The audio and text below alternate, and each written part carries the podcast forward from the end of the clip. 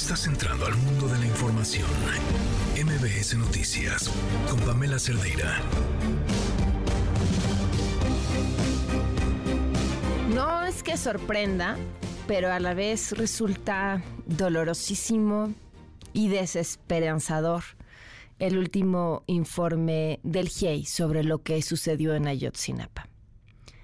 Primero, y lo que es brutal, y tiene que leerse, asimilarse, estudiarse y seguirse con esa brutalidad. Todos, todos estaban embarrados. Marinos, miembros del ejército, policías, autoridades locales, autoridades estatales, todos supieron lo que estaba pasando. Y todos permitieron a las víctimas atravesar el drama que atravesaron y que hoy siguen atravesando, el de la incertidumbre. Todos supieron, todos callaron y todos siguen callando. Es decir, este último informe revela hay puertas imposibles de abrir. Y entonces eso nos deja con un montón de nuevas preguntas, pero sobre todo con una inmensa desesperanza. Que no hay nadie que no importa con cuántas ganas nos prometa que la verdad se va a saber. Hay lugares a donde ésta no puede y no va a llegar. Ni en este sexenio, ni en el próximo. Quizá nunca. Y no solo es la tragedia que esto representa para sus víctimas directas, es que esto nos dice también lo que puede seguir sucediendo.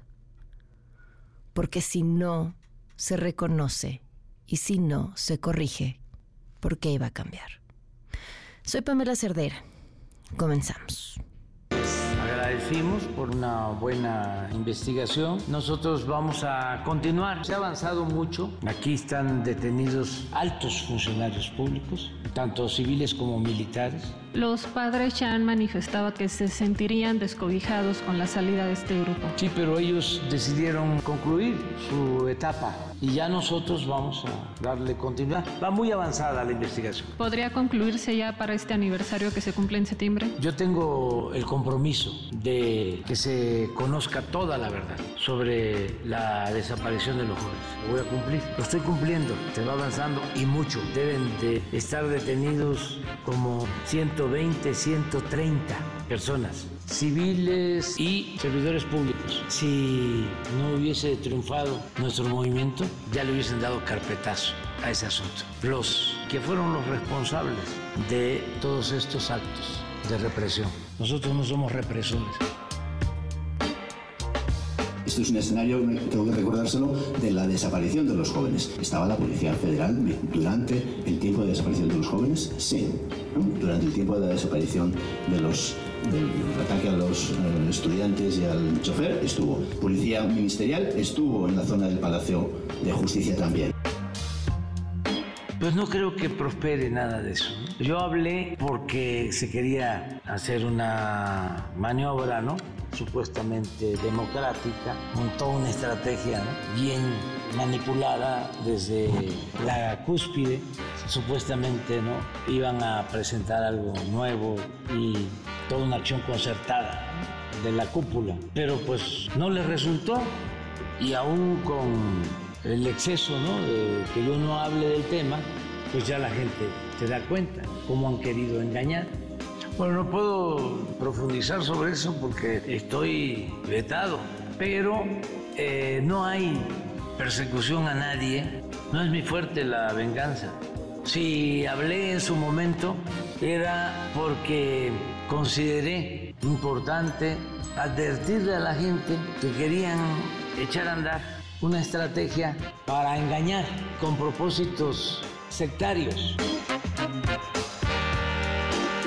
Grupos criminales que envenenan a nuestras poblaciones usan a México para trasiego de drogas sintéticas. Con colaboración, inteligencia y planes conjuntos, podemos aplicar mejor la ley, cortar las cadenas de suministro y superar el número de incautaciones de armas de fuego que llegan a nuestro país de manera ilícita.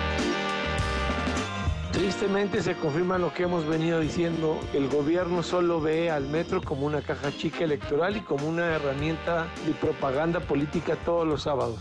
Muchas fotos, muchos recorridos, mucho bombo y platillo de supuestas reinauguraciones y vemos que la falta de mantenimiento sigue y que cada tramo que se reinaugura sigue poniendo de manifiesto que hay mantenimiento pendiente desde hace muchos años y que la seguridad de los usuarios no está garantizada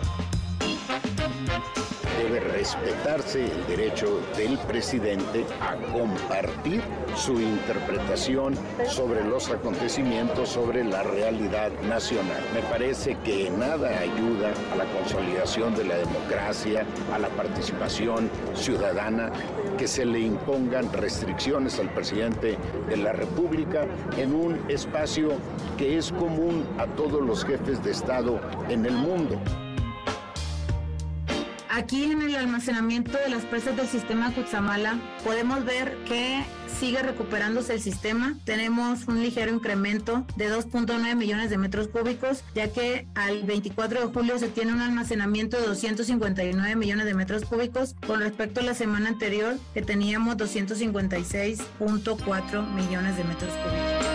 Buenas tardes, gracias por acompañarnos. Son las 4 de la tarde con 7 minutos. Este tema, digo, lo vamos a comentar más adelante, pero fíjense, esta frase em, es importante. Dice Beristain, pues ya el único de los dos que quedaban de este grupo de expertos investigadores.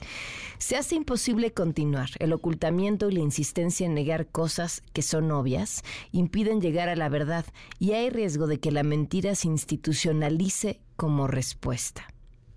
Todo ello después de que durante esta administración hubo un compromiso presidencial para esclarecer el caso. Bueno, lo del compromiso presidencial para esclarecer el caso, no sé. El compromiso que esta administración tiene con la verdad, me parece. En ese y en muchos otros casos, o en todos, cuenten mentiras en la mañanera, es nulo. Gracias por acompañarnos. El teléfono en cabina 5166125, el número de WhatsApp 5533329585, Twitter, Facebook, Instagram, TikTok me encuentran como Pam Cerdeira. Bueno, a ver, les decía el compromiso a la verdad. Este tema del, del derrame de Pemex, que los expertos de la UNAM pudieron cuantificar como algo importante, que están los testimonios de las personas a quienes el daño ha llegado hasta sus costas. ¿Qué han salido a decir? ¿Qué ha salido a decir el presidente? ¿Qué ha salido a decir Pemex? Que son estimaciones de mala fe, no hay más, no hay datos, no hay respuesta, no hay sentémonos a ver qué datos tienen ustedes, estos tenemos nosotros, vamos a verlo, no hay un compromiso con la verdad, no hay. Es un compromiso con la imagen, con la propaganda, con mantenerse en el poder. La verdad, la verdad es lo de menos. Vámonos con la información. Pues ya les decía, el grupo interdisciplinario de expertos independientes dio su último informe sobre el caso de los 43 desaparecidos de Ayotzinapa. Subrayaron que las autoridades siguen ocultando información sobre lo que sucedió aquella noche del 26 de septiembre del 2014 en Iguala Guerrero. Nora Bucio, te escuchamos. Buenas tardes, Nora. Pamela, te saludo con muchísimo gusto y de la misma forma al auditorio. Y como lo comentas, el Grupo Interdisciplinario de Expertos Independientes sobre el caso Yotzinapa presentó su último informe en el que revela que el destino y paradero de los 43 estudiantes normalistas no ha podido determinarse debido a las redes de complicidad entre los agentes del Estado y el crimen organizado. Podría haber documentos oficiales, específicamente de la Sedena, donde se precisa el paradero de los jóvenes y denunciaron el ocultamiento sistemático y persistente de la información por parte de las autoridades sobre el caso. Esto a pesar de la orden presidencial para abrir los archivos. Escuchemos al especialista Ángela Buitrago. La investigación y conocimiento del destino y paradero de los estudiantes de Otsinapa no puede verse separada del conjunto de hechos que hemos mostrado. Si bien todo indica que los responsables últimos de llevarla a cabo fueron crimen organizado, la participación de agentes del Estado en esas redes criminales y el ocultamiento de información por parte de instituciones del Estado limita el poder responder a dicha cuestión como hubiéramos querido y haber, haber eh, dado respuesta a todo lo que sucedió en el camino. De acuerdo a Buitrago y Carlos Bernstein, especialistas que permanecieron acompañando la investigación de los padres de los normalistas desaparecidos, señalaron que existe evidencia contundente que muestra que elementos de la Policía Municipal, Estatal, Federal, CISEN y Ejército estuvieron en la zona en Iguala donde fueron inicialmente atacados y posteriormente desaparecidos los estudiantes. Escuchemos a Carlos Beristain. Esto es un escenario, tengo que recordárselo, de la desaparición de los jóvenes. ¿Estaba la Policía Federal durante el tiempo de desaparición de los jóvenes? Sí. Durante el tiempo de la desaparición de los del ataque a los eh, estudiantes y al chofer estuvo. Policía Ministerial estuvo en la zona del Palacio de Justicia también. Pamela, pero no solo eso, también de acuerdo a la evidencia pudieron confirmar que los policías de diferentes corporaciones y guerreros unidos participaron en el ataque conjunto contra los normalistas, esto de acuerdo al propio Benstein. De acuerdo a Ángela Butrago, hay un registro de más de mil llamadas, de las cuales 500 fueron elegidas, en donde se confirma que el ejército, la Policía Federal, los policías estatales y municipales sabían qué estaba pasando en tiempo real, esto en un periodo crítico durante la noche del 26 y la mañana del 27 durante la desaparición de los estudiantes. Déjame decirte que esto también, bueno, pues se corroboró porque había comunicación del ataque con radiotaxis, taxis, personas no reconocidas y otras que al parecer son informantes no oficiales de la Sedena. Además, en tiempo real, se informaba a las oficinas del alto mando del ejército en la Ciudad de México, por lo que el entonces secretario de la Defensa, Miguel Ángel Osorio Chong, también en aquel tiempo titular de la CEGOP, sabían y deben declarar respecto a estos hechos de acuerdo al CIEI. El grupo confirmó que los estudiantes fueron separados en grupos y ejecutados en diferentes áreas cercanas a la zona. Un grupo Pamela habría sido introducido inmediatamente después de asesinarlos a una funeraria en Iguala donde fueron cremados y sus restos esparcidos posteriormente en la barranca de la carnicería donde se localizaron, recordarás, los restos de Yoshibani y Cristian. Otros fueron llevados a una cueva y de otros se desconocen los detalles de la desaparición y los hechos de la muerte. La Marina encontró un día después bolsas en el río San Juan que fueron manipuladas en su contenido y se desconoce qué contenían. Finalmente, Pamela, los expertos independientes aseguraron, incluso con la voz quebrada ante los padres de los normalistas, que llegaron al límite y concluyen que de esta manera su labor de investigación, esto aseguraron, no significa que las autoridades deben detener la búsqueda de los normalistas y concluyeron que el presidente Andrés Manuel López Obrador ha sido notificado de cada detalle de la investigación y también cómo las autoridades, principalmente el ejército, han ocultado los detalles del caso y que incluso han movido la ubicación de los archivos del caso Yotinapa para que no puedan ser analizados. Pamela, la información. Ya está, y ahora lo escuchábamos, ¿no? Confiar en que la investigación la va a continuar el gobierno federal. Pues es, es, es importante lo que reportaron el día de hoy. Muchas gracias, Nora. Seguimos pendientes, muy buenas tardes. Buenas tardes. Por su parte, en esta conferencia, como les decía el presidente, dijo que bueno, pues que fue decisión del grupo de expertos abandonar la investigación. Todos los detalles los tiene mi compañera Rocío Méndez. Rocío, buenas tardes. Pamela, buenas tardes. El presidente Andrés Manuel López Obrador insiste que su gobierno cumplirá con que se conozca la verdad de los hechos del 26 de septiembre del 2014. Vamos a escuchar. Les agradecimos por una buena investigación. Nosotros vamos a continuar. Se ha avanzado mucho. Aquí están detenidos altos funcionarios públicos, tanto civiles como militares. Los padres ya han manifestado que se sentirían descobijados con la salida de este grupo. Sí, pero ellos decidieron concluir su etapa y ya nosotros vamos a darle continuidad. Va muy avanzada la investigación. ¿Podría concluirse ya para este aniversario que se cumple en septiembre? Yo tengo el compromiso de que se conozca toda la verdad sobre la desaparición de los jóvenes. Lo voy a cumplir. Lo estoy cumpliendo. Se va avanzando y mucho. Deben de estar detenidos como 120, 130 personas, civiles y servidores públicos. Si no hubiese triunfado nuestro movimiento, ya le hubiesen dado carpetazo a ese asunto. Los que fueron los responsables de todos estos actos de represión. Nosotros no somos represores. Y en otro asunto, al ser consultado sobre una posible acción penal que emprenda la senadora Xochitl Galvez luego de la difusión de información fiscal confidencial de sus empresas, así reaccionó el presidente de la República. Pues no creo que prospere nada de eso. Yo hablé porque se quería hacer una maniobra, ¿no? Supuestamente democrática, con toda una estrategia bien manipulada desde la cúspide, supuestamente no iban a presentar algo nuevo y toda una acción concertada de la cúpula, pero pues no les resultó y aún con el exceso ¿no? de que yo no hable del tema, pues ya la gente se da cuenta cómo han querido engañar.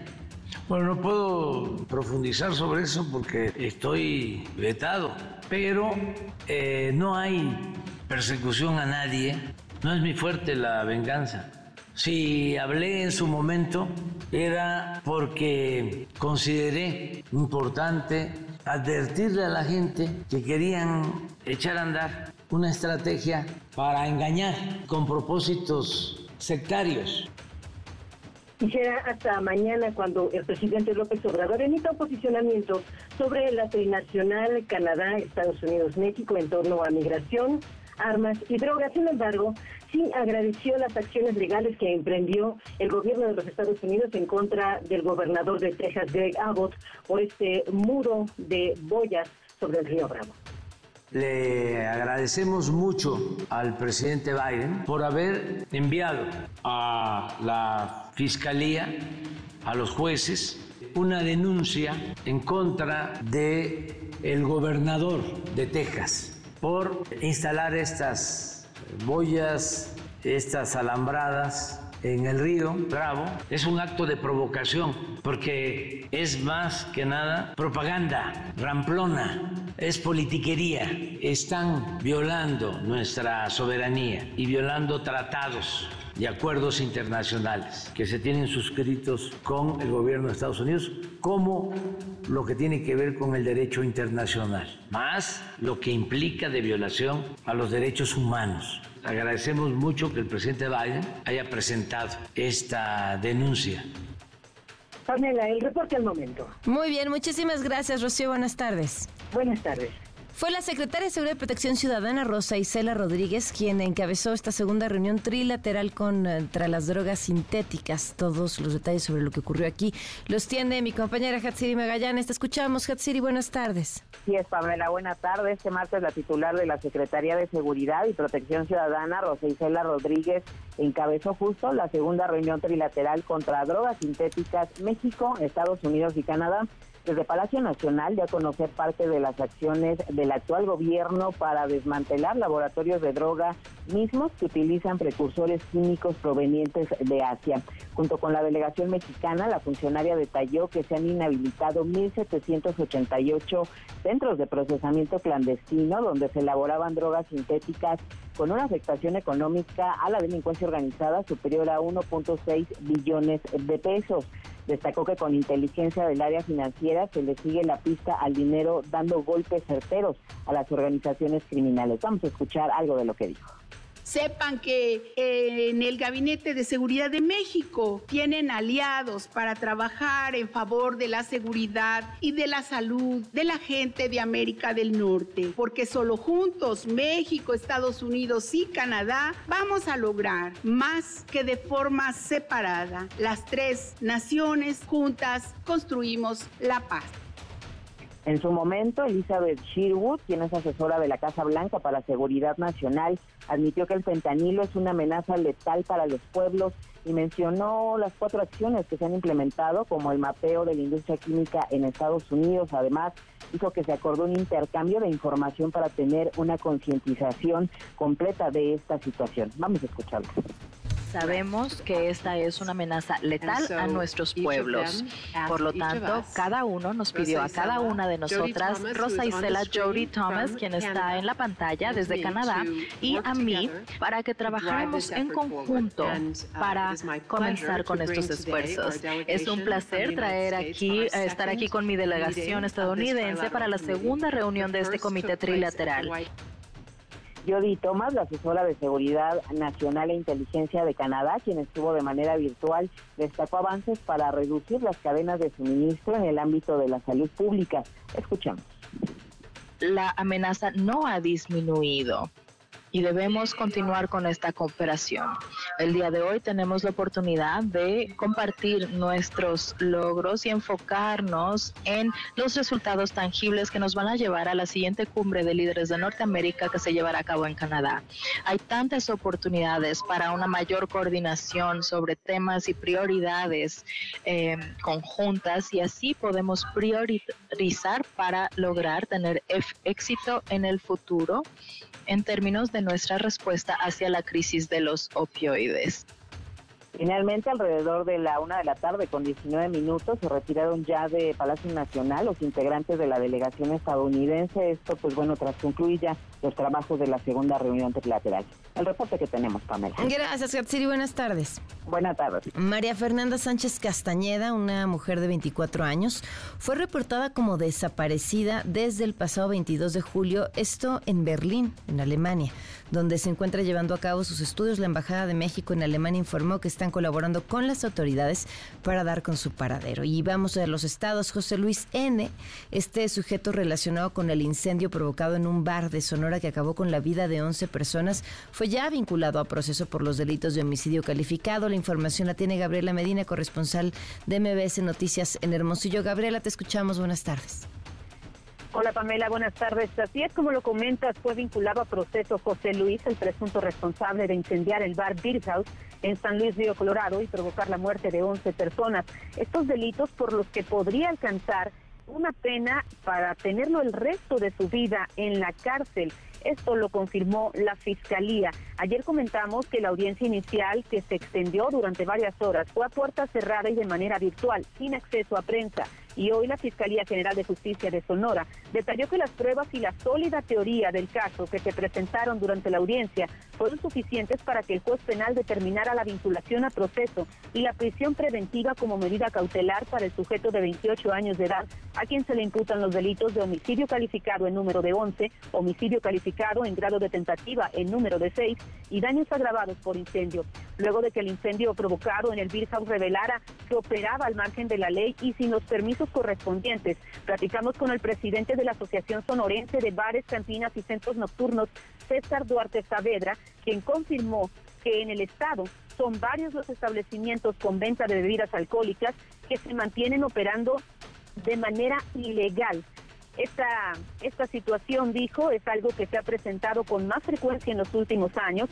Se tramitan permisos estatales y municipales para cierto giro comercial, pero en realidad se dedican a uno distinto. Finalmente te comento que eh, César Duarte Saavedra consideró que más allá de hacer modificaciones al marco normativo actual, como lo comentó ayer el gobernador Alfonso Durazo, se deben reforzar los operativos de inspección, de inspección, perdón, para obligar a los propietarios a que cumplan con las leyes y las normas que ya existen. Este es el reporte desde Sonora. Muy buenas tardes, Pamela. Gracias, muy buenas tardes. En la Ciudad de México, la COFEPRIS clausuró una tienda ligada al expresidente Vicente Fox en la que se ofrecían productos derivados de la marihuana por presunta falta de información sobre su calidad, origen y fabricación y advirtieron que estas tiendas, llamadas Paradise, ponen en riesgo la salud de los mexicanos con su oferta de productos. El presidente ya había advertido que iban a hacer algo así. Y atentos a lo siguiente, por la alta probabilidad de lluvias, Protección Civil emitió alerta amarilla en las alcaldías Álvaro Obregón, Coajimalpa, Gustavo Amadero, Magdalena Contreras, Milpalpa, Milpa, Alta, Tláhuac, Tlalpan y Xochimilco. Así que aguas porque estas lluvias tienen potencial de provocar inundaciones y encharcamientos. Vamos a una pausa y volvemos. Quédate en MBS Noticias con Pamela Cerdeira. En un momento regresamos. Estás escuchando MBS Noticias con Pamela Cerdeira. La con 28 minutos. Continuamos en MBS Noticias. Ya hemos estado platicando a lo largo de estos días sobre este derrame. ¿Qué sucedió después? Que la UNAM, académicos del Instituto de Geografía y del Laboratorio Nacional de Observación de la Tierra del UNAM, hicieron un seguimiento a través de imágenes de radar de las dos fugas que se registraron en los campos petroleros de Ekbalam. Y ellos estimaron que para el 12 de julio este derrame de hidrocarburos había alcanzado una extensión de 467 kilómetros cuadrados. Que si no me equivoco en las comparaciones era como lo que mide Monterrey. Eh, reportaron esto después de que se informó ante la Agencia de Seguridad de Energía y Ambiente de la Secretaría de la Marina este derrame.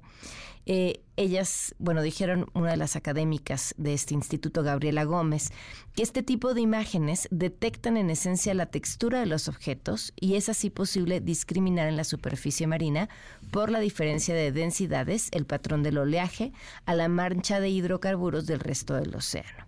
Estos campos de Ekbalam forman parte del complejo Cantarel, que está a 80 kilómetros al noreste de Ciudad del Carmen, Campeche, y por eso fue que procesaron estas imágenes de la zona para determinar bien la ubicación geográfica del contorno de la mancha de hidrocarburos y estimar justamente cuál había sido la cobertura de esta área. Y así fue que estimaron que el 12 de julio este derrame había alcanzado una extensión de 467 kilómetros cuadrados. Esto dijo el presidente ayer. Hay dos eh, eventos muy lamentables, una pequeña fuga ya disuelta de aceite, mucho, mucho, mucho, muy pequeña, nada que ver con lo que decía este, el Reforma y sigue diciendo. ¿Cuántos kilómetros? 467 kilómetros, o sea, una exageración, un invento del, del Reforma. A lo mejor ahora quién es quién en las mentiras podrían probar eso. Y el otro eh, caso lamentable fue una explosión de gas, pero se dispersó completamente la molécula, no, no, este, no hay ya afectaciones por lo de la explosión de gas que sí causó la muerte de dos trabajadores y un, uno o dos desaparecidos. Es que no podemos regresarle tantito esa última frase, fíjense. Se dispersó ya la molécula de gas. Pues sí hubo una explosión. Que ya no hubo afectaciones, dice inmediatamente después. Y luego dice, pero sí murió. Es, es que de verdad, eh, eh, lo que hace con el lenguaje es una locura. Vamos a oírlo, ¿no? De gas, pero se dispersó completamente la molécula, no, no, este, no hay ya afectaciones por lo de la explosión de gas que sí causó la muerte de dos trabajadores y un, uno o dos desaparecidos. Es que no saben pues, qué hacer los de los medios de manipulación. Increíble, ¿no? Se dispersó ya la molécula de gas, pues sí hubo una explosión no hubo ya afectaciones. Eso sí, mató a dos personas y hay dos personas desaparecidas, pero, pero los otros, los medios de manipulación, ¿qué es eso? Bueno, más allá de Palacio Nacional, ¿cuáles son las historias que él está pasando a la gente en las zonas cercanas a este derrame, a donde el oleaje termina llevando lo, lo, que, lo que cayó en el mar? De eso vamos a platicar al regreso. Quédate en MBS Noticias con Pamela Cerdeira. En un momento regresamos. Estás escuchando MBS Noticias con Pamela Cerdeira.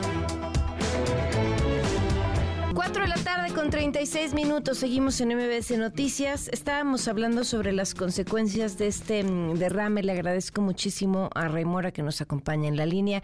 ¿Cómo está? Muy buenas tardes. Sí, buenas tardes. Eh, cuénteme, ¿qué le ha tocado ver? Mm, ¿Qué me ha tocado ver? Más que nada, vivir. Ok. Este, sí, lo escuchamos. Rey. ¿Nos escucha? A ver, vamos a ver si podemos retomar bien la comunicación para poder platicar con él. Es uno de los tantos em, testimonios que hay de las eh, secuelas o consecuencias de este derrame que, como les decía, pues termina viéndose en la costa y que creo que mm, más allá, o sea, no se trata de un ataque a un gobierno, ni se trata de esperar de que, que los incidentes no sucedan, pero pero cómo reparas algo que no reconoces que sucedió, eh, cómo evitas que esto siga sucediendo, cuáles son las medidas que tomas para la reparación de este daño, que además es un daño ecológico que ahorita ni siquiera estamos logrando imaginar o dimensionar.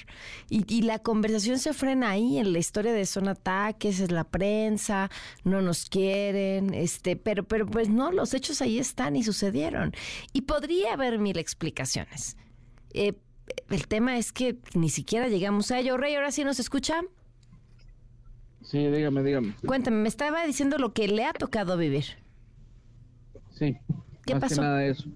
Este, lo que pasa es que mi familia vino de, vacaciones de allá de, de Austin, Texas, y me dijeron que los llevara yo a la playa aquí en Matamoros.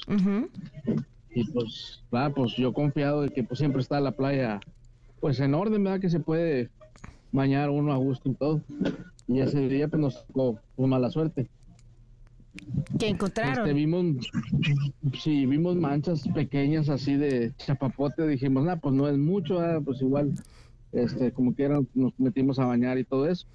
Pero ya después de un rato nos dimos cuenta que todos traíamos las patas todas manchadas, los guaraches que llevábamos, el eh, calcetín, toda esa ropa, muy, toda la tiramos. Eh, los carros todos se mancharon de adentro, siguen manchados todavía, porque se batalla para quitar eso. ¿Y no tuvieron alguna secuela en la piel y así? Pues eh, mm, de no, no, en la piel nada de eso, porque pues llegamos y nos limpiamos, este, ahora sí que batallamos para quitarnos los de los pies. tuvimos que comprar un líquido especial que venden desengrasante y eso para quitar. Pero sí fue, era mucho, o sea, no nos dimos cuenta hasta que, hasta que ya andábamos todos con los pies llenos. ¿Y la gente de la zona de la playa qué les dicen? Ellos no dicen nada, pues yo creo nomás, eh, bueno, pues como ellos, eh, los que trabajan ahí, pues, pues no te van a decir, ¿sabes? No sé, no se pare porque hay chapapote y se van a ensuciar. Ellos contarle que les rentes ahí el local y todo eso y, convivas ahí en sus negocios, pues ellos no te van a decir nada. Oye, ¿sabes si siguen así? Pues eh, yo fui la semana pasada, yo ya no quise volver ahí, si, no sé si esté igual. Claro. Bueno, pues muchísimas gracias, Rey, por el testimonio. Sí, pues espero que les sirvan de algo. Gracias, buenas tardes. Son 4.40.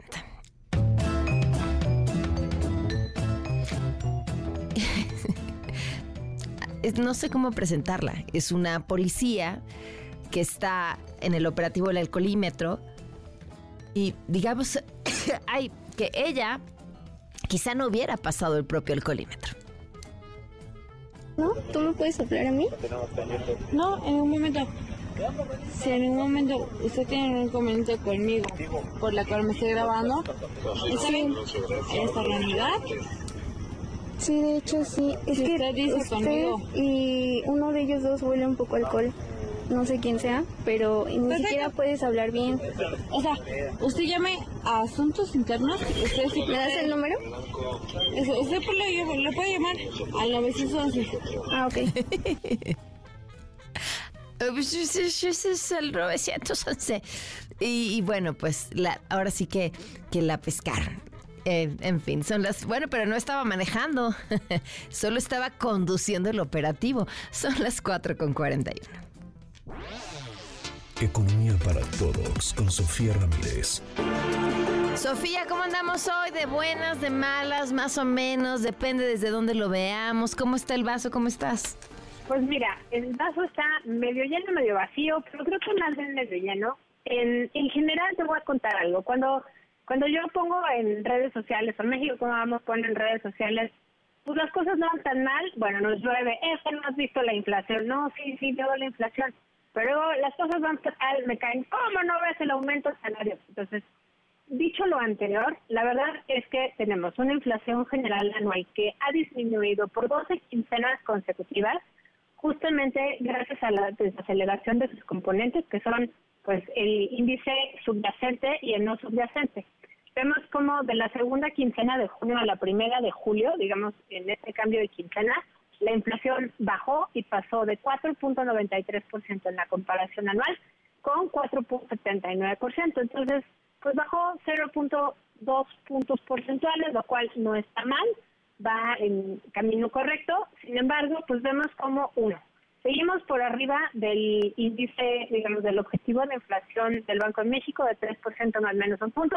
Ya estamos casi en los cuatro, entonces pues, ya vamos en, en el buen camino. Entonces, hasta aquí todo va muy bien. El tema está en que cuando vemos eh, hacia adentro, por ejemplo, la inflación subyacente, es aquella que tiene que ver con los precios de mercado, que no depende de las tarifas del gobierno, que no depende del, del si llueve o graniza o hay eh, algún tipo de dragón chino que se coma los limones. Bueno, esa inflación subyacente también va para abajo, pasó de 6.86% en la segunda quincena de julio a 6.76% en la primera quincena de junio. Hasta ahí también excelentes noticias y la no subyacente, esa que son energéticos, tarifas del gobierno, eh, hortalizas, frutas, eh, productos agropecuarios, bueno, esa eh, tuvo también una contracción, estaba ya en 0.74, es decir, los productos están hacia los ya más baratos en general en ese, digamos, subcomponente y pasó a cero, menos 0.97, es decir, bajaron todavía más algunos de los precios de este componente. ¿Cuáles son los claroscuros en este rubro? Pues primero que nada, educación. La educación es parte, o los servicios educativos es parte de la inflación subyacente. Ahí obviamente hay componentes para universidad, preescolar y demás, pero en general el índice de la educación tuvo una inflación en la comparación anual de 4.93%, ligeramente por arriba de la inflación general, que es de 4.79. Alimentos preparados, alimentos eh, como mercancías ya, eh, todo lo que está en la alacena, pues que no se va a echar a perder, son alimentos procesados. Todavía una inflación a doble dígito del 10.2%. Esto también es inflación subyacente. Ahí es donde se me empiezan a caer las buenas noticias, porque pues, obviamente eh, esta inflación de alimentos preparados pues, también se va a ver impactada ya no solo por si llueve o no sino también pues, porque vemos que los precios de maíz y de trigo en el mundo han estado incrementándose en los últimos días derivado del aumento de las tensiones con Rusia y pues eh, todo el acuerdo que tiene que ver con dejar pasar los granos desde esa región hacia el resto del mundo. Entonces, con claroscuros, frutas y verduras también con una inflación por arriba del promedio de 5.6% y sobre todo los servicios que aunque también han ido a la baja, pues no dejan de ser un elemento importante en el componente inflacionario. En el caso de loncherías, fondas, torterías, saquerías con una inflación de 10.23%, también inflación subyacente. Entonces, claroscuros sí, se prevé todavía un aumento de 0.25 puntos base en Estados Unidos, es decir, en el referente eh, que tenemos de Banco Central en Estados Unidos, bueno, ahí ya el mercado ha descontado que sí va a haber un aumento adicional de 0.25 puntos base, a pasar así de 5.25% en tasa de interés de referencia a 5.5%. ¿Eso qué hace? Pues cierra un poquito la brecha entre Banco de México, eh, entre la tasa de interés que hay en México, impuesta por Banco de México, y la tasa de interés de Estados Unidos, pero no tanto como para que vaya a haber pérdidas importantes en el tipo de cambio porque pues, algunos capitales puedan eh, pasarse, digamos, a, bonos del tesoro en vez de dejar las inversiones de pesos. Entonces, por lo pronto, buenas noticias que está bajando la inflación, aumentan las expectativas de que haya un aterrizaje suave de la economía norteamericana. El mercado ya descontó que va a haber un aumento en la tasa de interés de Estados Unidos. Entonces, realmente, cuando eso se confirme, insisto, no va a haber, al menos desde, desde ese ángulo, un impacto en el tipo de cambio. La otra cosa que creo que eh, son buenas noticias, Pam, es que el Fondo Monetario Internacional hoy actualizó lo que, lo que llamamos eh, el panorama económico mundial. Y en este panorama económico mundial se presenta, eh, digamos, en el otoño y se actualiza más o menos por estas fechas, pues no como hubo un incremento en el alza de la expectativa de crecimiento económico para México al cierre del año, de 1.8%. En la revisión previa a esta revisión, 2.6%.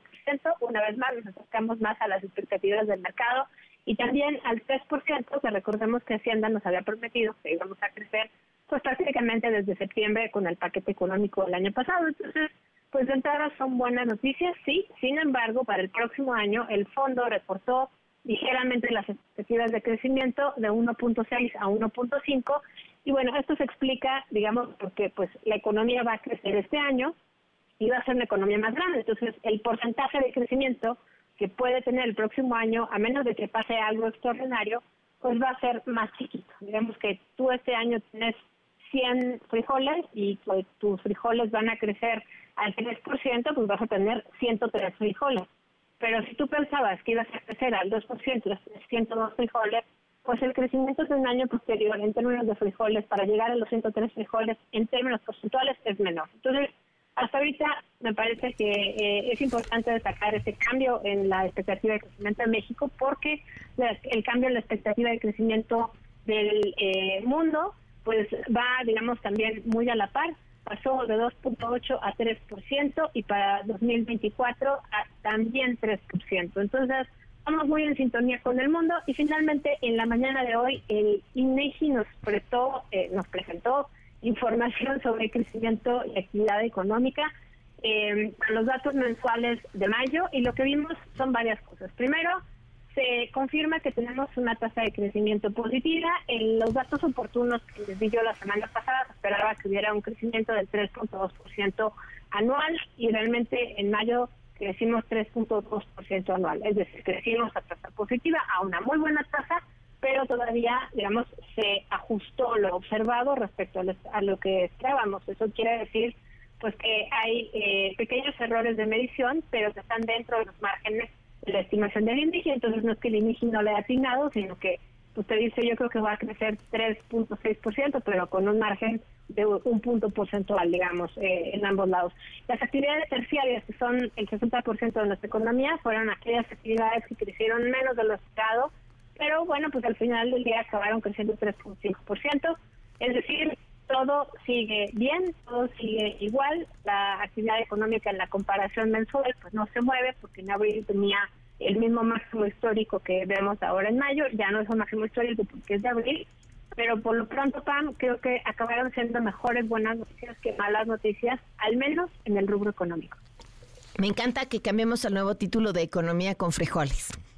Economía con frijoles. Y la próxima semana lo con lones y la que sigue con toronjas. Vamos cambiándole ahí de acuerdo al tipo de cambio y sobre todo al origen de las mercancías. Me parece muy bien. Aguacate no, porque está muy caro.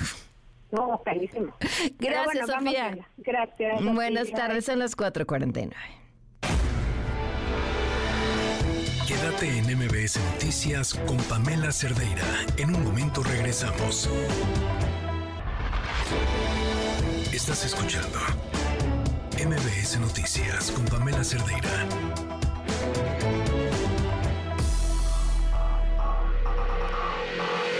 Lo mejor de tu estilo de vida digital y la tecnología.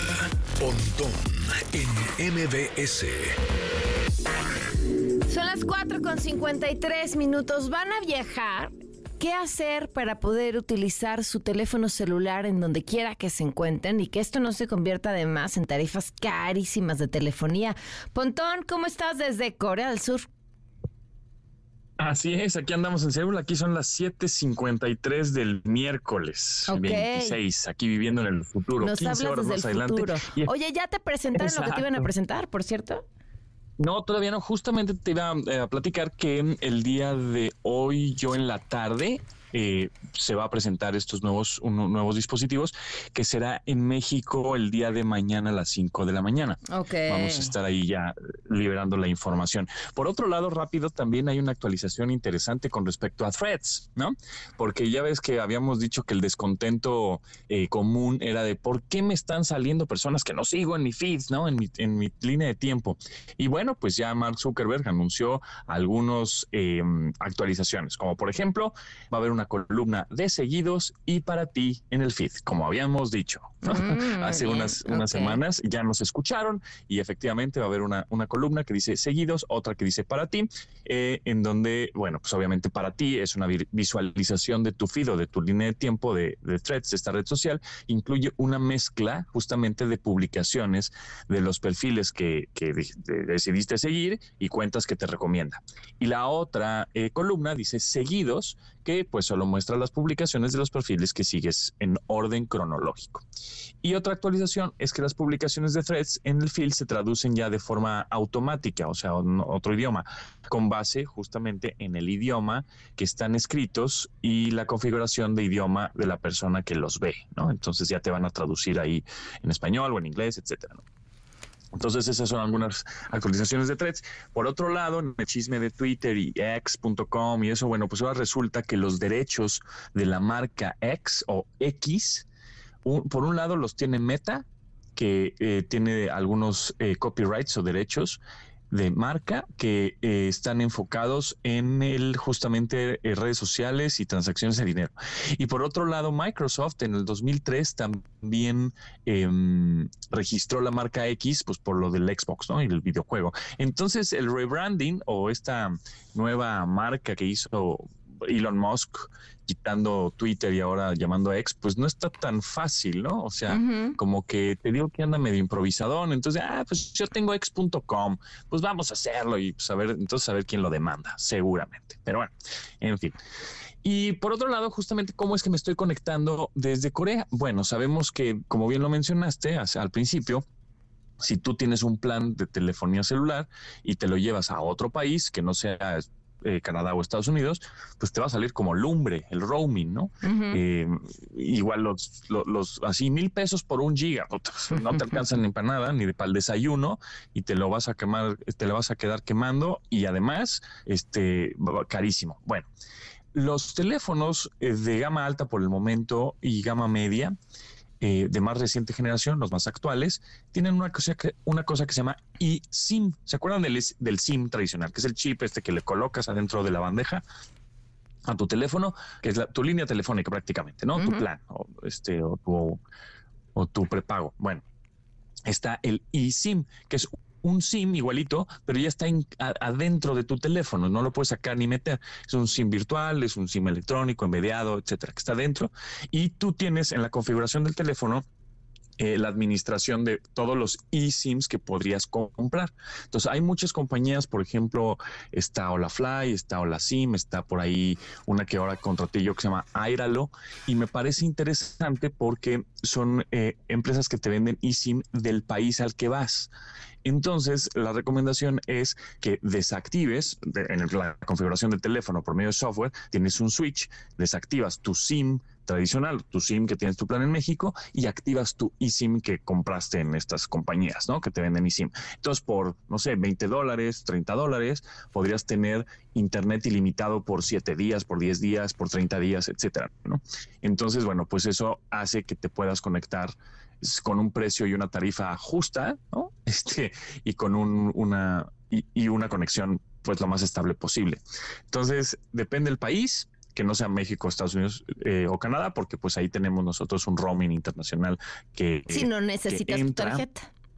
Ya no necesitas tarjeta, pero algo muy importante y una observación ahí es que si tú tienes en México un plan que incluye WhatsApp ilimitado o Snapchat, Instagram ilimitado, Uber, todas estas aplicaciones ilimitadas, en México lo tienes, pero cuando te vas a Estados Unidos o te vas a Canadá, ese eh, también no incluye lo ilimitado. Entonces, si en tu plan que estás pagando son 10 gigas, 5 gigas de datos, eh, cuando te vas a Estados Unidos y estás usando Instagram, sí se van a utilizar los datos que tienes en tu plan. O sea, no, entra limitado. un dato que leyendo la letra chiquita de los contratos que uno nunca lee, yo no sabía. Lo, o sea, ah. tienes WhatsApp ilimitado, ajá. Las llamadas por WhatsApp no incluyen este plan ilimitado. O sea, si tu plan es ilimitado de WhatsApp, tus llamadas por WhatsApp te están cargando datos de tu celular. Datos. Ah, mira, esa es una Ese sí, pues es que luego uno dice, pero ¿cómo se me acaban si tengo todo ilimitado y estoy usando lo ilimitado? No todas las funciones, o sea, enviar y recibir videos, mensajes de voz, textos, sí. ¿Llamadas? No. Eh, llamadas, ¿no? Claro. Sí, porque además pues no les conviene, ¿no? Pues no. es decir, pues ya no van a utilizar mi, mi telefonía tradicional, ¿no? Todo el mundo va a hablar por WhatsApp, pues no se vale. sí, tienes toda la razón. E, efectivamente, hay algunas funciones que no están dentro de esos apps ilimitadas leyendo las letras chiquitas. Pero bueno, entonces, si, si es que van a viajar ahora en verano, tienen un viaje ahí un poco más lejos o a Latinoamérica, Europa, Asia, donde sea, hasta Australia para ver el, el Mundial Femenil, pues ahí este, me avisan y este y les digo en qué compañía podrían comprar su, su eSIM o su SIM. Perfecto. Pues Pontón, muchas gracias. Buen viaje. Gracias a ti, Pamela, nos estamos escuchando. Buenas tardes. Un saludo también a la gente que nos está siguiendo a través de la transmisión en vivo en, en TikTok. Ay, los ando leyendo, ¿eh? Pórtense. Vamos a una pausa. Quédate en MBS Noticias con Pamela Cerdeira. En un momento regresamos. Estás escuchando MBS Noticias con Pamela Cerdeira. Son las 5 con 4 minutos, estamos en MBS Noticias. Gracias por seguir con nosotros. El teléfono en cabina 5166125, el número de WhatsApp 5533329585, Twitter, Facebook, Instagram, TikTok me encuentran como Pam Cerdeira. Mucha información, así que vámonos de una vez. Coahuila, personal médico del IMSS advirtió posibles problemas en los tratamientos de pacientes porque sus superiores los obligaron a sustituir medicamentos por el desabasto de fármacos. La historia la tiene Camelia Muñoz. Te escuchamos, Camelia. Buenas tardes. Hola Pamela, muy buenas tardes para ti, para el auditorio. Pues efectivamente te informo que este martes se realizó una protesta por parte de trabajadores de la Clínica 73 del Instituto Mexicano del Seguro Social aquí en la ciudad de Saltillo y quienes denunciaron que por problemas en el abasto de medicamentos reciben órdenes de cambiar los fármacos a los pacientes y con ello estos pueden descontrolarse en diferentes enfermedades, principalmente en lo que se refiere a la diabetes, que es uno de los padecimientos más frecuentes entre los derechohabientes. El doctor Juan Manuel Valdés encabezó la protesta del personal médico que instaló lonas en las que informaba de las órdenes que reciben para sustituir medicamentos en los tratamientos. Escuchemos tenemos una situación delicada porque sí, sí, siempre hemos sabido que hay problemas con los abastos de los medicamentos. Empezamos desde diciembre en una situación muy delicada de que no había insulinas, no se nos dijeron, nos dijeron no, no va a haber insulina, no más de esto, hagan cambios parejos. Bueno, ¿es eso o el paciente se queda sin insulina? El médico señaló que las órdenes las reciben vía WhatsApp por parte de la dirección y temen que por la sustitución de estos fármacos se deteriore la salud de los derechohabientes y con ello sean los trabajadores quienes resulten denunciados por casos de negligencia. Escuchemos al dar la orden de estar donde está, cambie y cambie y cambie medicamentos, los pacientes no pueden estar controlados. Definitivamente sí, sí, sí puede haber riesgos en su salud, entonces no es algo que, se pueda, un decreto de estar cambiando los medicamentos. Eso es a precio de los médicos, del paciente en particular, de los casos de cada uno. Entonces no pueden dar así por un WhatsApp de una orden de que estos medicamentos y a ver cómo les va. Claro que no ponen a los médicos a una demanda. Pamela, además de esas denuncias que se hicieron públicas por parte de los trabajadores de la Clínica 73, también dieron a conocer que son objeto de hostigamiento laboral y discriminación por parte del personal administrativo. Y eh, bueno, pues de esto no los quieren escuchar ni los directivos ni el delegado Leopoldo Santillán Arreigué. Es la información, Pamela. Gracias, Camila. Buenas tardes. Buenas tardes. El Tribunal Electoral del Poder Judicial de la Federación revocó un acuerdo del INE y le ordenó analizar si los aspirantes de Morena han incurrido o no en actos anticipados de precampaña o campaña. Anteriormente, la unidad técnica de lo contencioso del INE había desechado la solicitud del coordinador de Movimiento Ciudadano en la Cámara de Diputados, Jorge Álvarez, para imponer alguna medida cautelar a Claudia Sheinbaum, a Dan Augusto, a Marcelo Ebrard, a Ricardo Monreal, a Manuel Velasco y a Gerardo Fernández Noroña por sus recorridos por el país como parte de su participación en el proceso interno de Morena. Y por cierto, un tema relacionado esta tarde, reporteras y reporteros denunciaron que fueron encerrados en la sala de prensa del Instituto Nacional Electoral durante una reunión de consejeros con la Conferencia Nacional de Gobernadores. El argumento es que fue un evento privado. En redes sociales se difundieron imágenes de cómo los dejaron encerrados en una habitación para que no documentaran el encuentro. ¿Qué es esto? Tras los hechos, el INE reconoció que se trató de un evento privado y se facilitó a los periodistas entrevistar a los participantes. Pues sí, pero ¿por qué los encierran? Si no quieren que los entrevisten, Pues nada más que no estén ahí, pero ¿por qué encerrarlos? De vuelta a los estados, este martes se llevó a cabo una mesa de diálogo entre las autoridades de Jalisco y colectivos de búsqueda de desaparecidos. La información, Elsa Marta Gutiérrez. Te escuchamos, Elsa Marta, buenas tardes. Gracias, Pamela. Buenas tardes. Así es, la reunión fue ahí en el patio de los Naranjos, que está dentro del Palacio de Gobierno. Inició a las 12 de la, del día y concluyó poco después de las 2 de la tarde. En suma, no se acordó nada. Las búsquedas a partir de una denuncia anónima siguen suspendidas. No estuvo presente el gobernador del estado. No hay fecha de una nueva reunión, ni tampoco hay fecha de cuándo estaría listo ese protocolo. Los colectivos dicen que en la reunión los dividieron en cuatro grupos de trabajo para que cada uno hiciera propuestas al protocolo homologado de búsqueda, pero no les aclararon si sería un anexo o una modificación al mismo. Muchos salieron desilusionados y sienten que solo hubo una simulación. Aquí la voz de Héctor Flores del colectivo Luz de Esperanza. Mi sentimiento es una simulación, como siempre. Eh, no sabemos cuándo es la siguiente mesa con el gobernador. Este, esperábamos que nos dijeran en, este momento, pero de parte del colectivo Los de Esperanza no es lo que esperábamos de la mesa, no es el resultado, aunque para las autoridades eh, haya sido, salido magnífico porque ellos impusieron la agenda, impusieron de qué se iba a tratar el tema eh, y dio como que un resumen, un esquema, quedaron muchos temas volando, esperamos que... pero ¿cuándo se reactivan las búsquedas a partir de denuncias anónimas? No sabemos. ¿Y quiénes Quedamos en lo mismo. Colectivos, eh, Pamela, como hasta encontrar los lagos de Moreno, lamentaron que al interior del Estado no se busquen a los desaparecidos, ni con llamadas anónimas ni programadas. Hoy la preocupación de algunos otros es que la Guardia Nacional ya no quiere brindarles protección y seguridad porque así se los pidió el gobierno de Jalisco. Aquí lo que denuncia Indira Navarro del colectivo Madres Buscadoras porque casualmente le llegaron a, la información a los de la Guardia Nacional instrucciones de que no se nos diera el acompañamiento y la seguridad a colectivos, en lo cual eh, pues el gobernador no tenía ni siquiera el por qué haberlo hecho, como no tiene la autoridad, ¿por qué? Porque es, es autoridad federal, pero sí lo llegaron a cabo, te lo digo porque yo pedí apoyo y más que nada para verificar esto y no obtuve ningún tipo de respuesta, que a raíz de que salió el comunicado en la CNDH de que pues se pedía inmediato apoyo, ni siquiera de la Guardia Nacional contestó, no ha contestado. Hasta la fecha, Pamela, como lo dice la propia Indira Navarro, la Guardia Nacional no ha eh, atendido la medida cautelar que dictó la Comisión Nacional de Derechos Humanos precisamente para las buscadoras de Jalisco. Durante la reunión, Pamela, se puso sobre la mesa, pero no se acordó que así iba a ser, fue que eh, pudiera ir personal especializado en la desactivación de artefactos explosivos, digamos, en una primera revisión para que pudieran posteriormente entrar los colectivos. Sin embargo, no se acordó nada al respecto. Solamente la secretaria de Planeación y Participación Ciudadana, Margarita Sierra, dijo que las búsquedas a partir de una denuncia anónima no se van a limitar ni a restringir, pero lo cierto es que hoy salen sin ningún acuerdo, ni fechas y sin nada.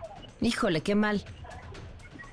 Sí, porque los eh, colectivos estaban al menos esperando que del Estado recibieran al menos una propuesta de, digamos, de protocolo para reiniciar a la brevedad de las búsquedas, que en su mayoría pues son a raíz de denuncias anónimas que reciben cada una de ellas pero al final no se acordó absolutamente nada. Algunos de ellos incluso dijeron que si no hay condiciones mejor no se van a volver a presentar a esta mesa porque solamente se les está jugando el dedo en la boca. Pues sí, la verdad es que sí. Muchas gracias, estamos al pendiente.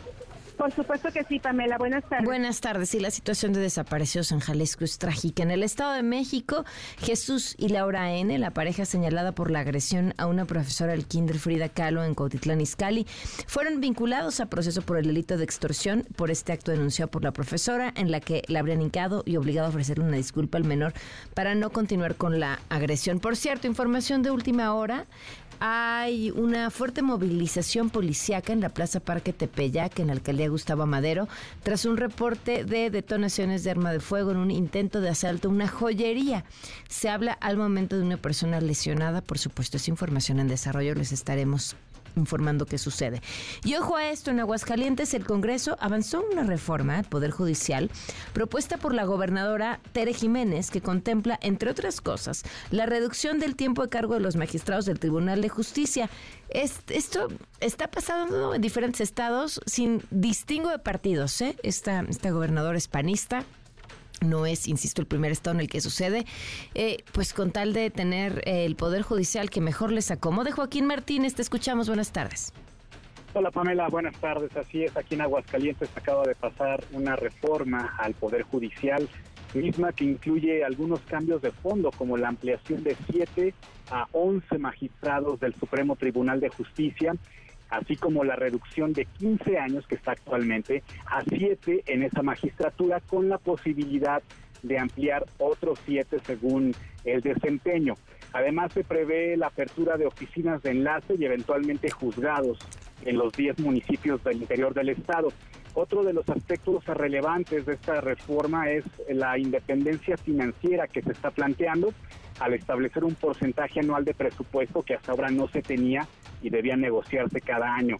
En general acá, eh, Pamela, pues la reforma propuesta por la gobernadora panista Tere Jiménez ha sido bien recibida porque incluso tuvo el visto bueno de la mayoría de los diputados, una sola abstención, ningún voto en contra y al ser una reforma constitucional pues también se necesita la mayoría de los cabildos, los eh, ayuntamientos también dieron visto bueno, 10 de los 11 cabildos dieron su aval, destacando que entre ellos pues hay de todas las fuerzas políticas, hay municipios gobernados por el PAN, por el PRI, eh, por el PRD, por Morena, por el PT, hay de todas las fuerzas y de hecho en Aguascalientes solamente son tres los municipios gobernados por el PAN y fue justo uno de ellos el que faltó de dar su aval, Jesús María, pero no por rechazo a la reforma, sino porque sesionaron después de la declaratoria de validez y simplemente ya no fue necesario. Cabe mencionar que esta reforma también tuvo el visto bueno del Poder Judicial y es el propio magistrado presidente quien aclara si con estos cambios el Ejecutivo toma control del judicial a través de los nombramientos que están por hacerse de estos nuevos jueces y que es parte justo de lo que se ha criticado a la reforma. Vamos a escuchar al magistrado Juan Rojas. El Consejo de la Judicatura arma una quinteta, después pasan a consideración de la titular del Ejecutivo, quien forma una terna a partir de los perfiles y carpetas de cada uno, y finalmente la soberanía del Congreso es quien elegirá a magistrado o magistrado. Me parece que con eso se da la participación a los tres poderes. Todo esto ocurre previo un examen de oposición a los candidatos y candidatas, con lo que dicen pues se blinda justamente el proceso para eh, pues garantizar que lleguen las mejores personas, las mejores mujeres, los mejores hombres. Mencionar finalmente que pues a un mes de la aprobación en el Congreso local y a unos días del aval en los cabildos, ya está corriendo el tiempo legal en el que se está buscando justamente esos perfiles para las nuevas magistraturas sin que se reporten impugnaciones al proceso hasta este momento. Es su información desde Aguascalientes. Pamela, buenas tardes. Gracias, Joaquín. Buenas tardes. Y atentos a lo siguiente, según datos del INEGI en 2022, México registró más de 32 mil homicidios alrededor del país. Itlali Sainz con la información. Te escuchamos, Itlali. Buenas tardes. Pamela, buenas tardes a ti también a nuestros amigos del auditorio. Así es, el INEGI dijo que de enero a diciembre del año pasado en México se registraron de manera preliminar 32.235 homicidios. A nivel nacional la tasa fue de 25 homicidios por cada 100.000 habitantes. Y es que el organismo dijo que en el caso de los hombres, la tasa el año pasado fue de 44.4 homicidios por cada 100.000 habitantes, mientras que para las mujeres la tasa fue de 5.8 por cada 100.000. El instituto dio a conocer los datos preliminares a nivel nacional por entidad federativa de los homicidios registrados en el país el año pasado, en los que destaca que de las defunciones por homicidio registradas, 67.6 se cometieron por disparo de arma de fuego, 9.7 por arma blanca y 7.4 por ahorcamiento, estrangulamiento y sofocación. Cabe señalar que las cifras se derivan de las estadísticas de defunciones registradas y provienen de los registros administrativos de defunciones accidentales y violentas que se generan en las entidades federativas y que el INEGI recopila mensualmente. Como fuentes de información, el INEGI tiene 378 oficialías de registro, del registro civil, 106 servicios médicos forenses y 227 agencias del Ministerio Público. También es mi reporte al auditorio. Gracias, muy buenas tardes, Itlali. Buenas tardes. De hecho, esta mañana en la mañanera hablaban de estos datos y presentaban eh, pues con optimismo que las cifras de homicidios de cierta forma se habían reducido. Eh, a ver, hay que, creo que, creo que hay que ver todas las cifras con, mm, depende de dónde, porque hay cifras que están creciendo como las cifras de los desaparecidos y mientras una persona sea mm, reportada como desaparecida, pues así se encuentre ya metros bajo tierra, pues no va a aumentar el número de, de, homicidios. Y hay una intención perversa para controlar estas cifras y no hacerlas crecer, a pesar de que aún así, con esta reducción que presumen, sigue siendo una cifra vergonzosa. Son las 5 con 18. Una vuelta al mundo del deporte. El marcador de Rosa Covarrubias en MBS Noticias. Rosy, buenas tardes. Ah, ¿cómo estás? Buenas tardes. Bueno, pues entre mariachis y cientos de aficionados recibieron a Sergio Canales, que viene del fútbol español, del Betis para ser exactos, el fichaje bomba del verano en la Liga MX que llega al equipo de Rayados de Monterrey. Y bueno, esto es parte, parte de lo que dijo Sergio Canales a su llegada al aeropuerto de la ciudad región montana. Bueno, tenía muchísimas ganas de una nueva experiencia y, bueno, vengo a un proyecto con mucha ambición y eso al final pues me motiva muchísimo. Bien, la verdad que he estado hablando mucho con Héctor Moreno, que coincidí con él. Eh, la verdad que tienen muchísimas ganas de conseguir triunfos, de ganar campeonatos y, bueno, eso intento abrir.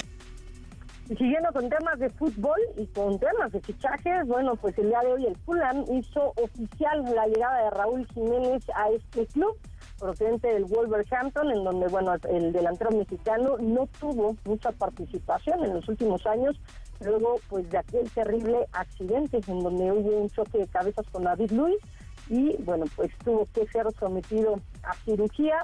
Finalmente, bueno, pues eh, Raúl Jiménez va a permanecer precisamente en la Premier League, ahora estará en las filas del Fulham. Vamos a hablar del Mundial Femenil PAN porque continúa la actividad. Buenas noticias para una selección latinoamericana. Después de Brasil, Colombia es la única selección latinoamericana que ha podido llevarse la primera victoria en el Mundial Femenil.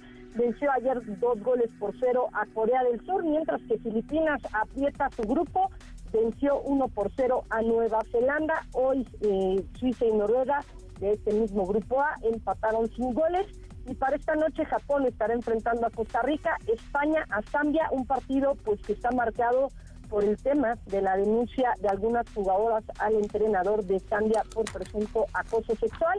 Canadá contra Irlanda estará enfrentándose a las 6 de la mañana. Y hablando del Mundial Femenil PAN, hemos mencionado muchas veces el tema de la, de la equidad salarial y uno de los responsables son precisamente las marcas que patrocinan a los equipos y por supuesto este tipo de eventos femeniles. Platicamos con Luciana Reséndez y esto es parte de lo que platicamos con ella.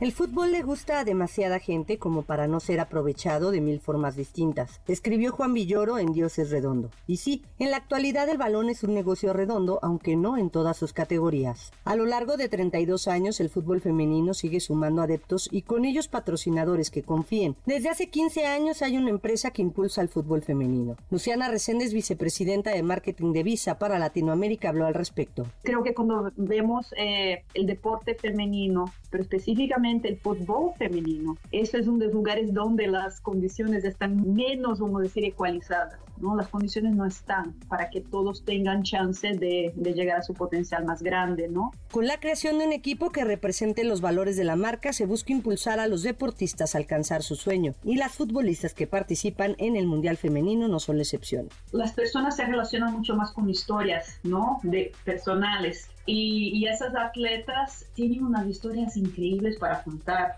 porque realmente por la dificultad de ser una atleta eh, de fútbol femenina, ¿no? Eh, ellas tienen que tener una pasión mucho más allá y tienen que superar muchísimo más barreras. Entonces, no solo eso crea una mejor conexión con, el, con las personas en general, porque todos pueden sentirlo, pero también hasta internamente dentro de la compañía, porque son unos ejemplos de liderazgo y que son una, una lección de vida a todos. Luciana Reséndez expresó el por qué las marcas deberían explorar y de cierta manera explotar el fútbol femenino. Creo que es una linda oportunidad, porque todavía es un lugar donde puedes tener cierta prominencia porque no tiene la, la, saturación de otros lados. Las marcas a veces se asocian con cosas que son más grandes que esa marca, entonces la marca se jala por, por esas otras cosas y a veces toca la marca jalar. En el caso del fútbol femenino creo que podemos todavía jalarlo, ¿no? Para que sea más grande y yo creo que eso de un punto de vista de marca tiene un valor. Sí, porque demuestra tu intención por detrás, una intención más pura, más íntegra. El balón comenzó a rodar en el Mundial de Australia-Nueva Zelanda y con él el sueño de miles de niñas alrededor del planeta por estar en algún momento disputando el título del orbe.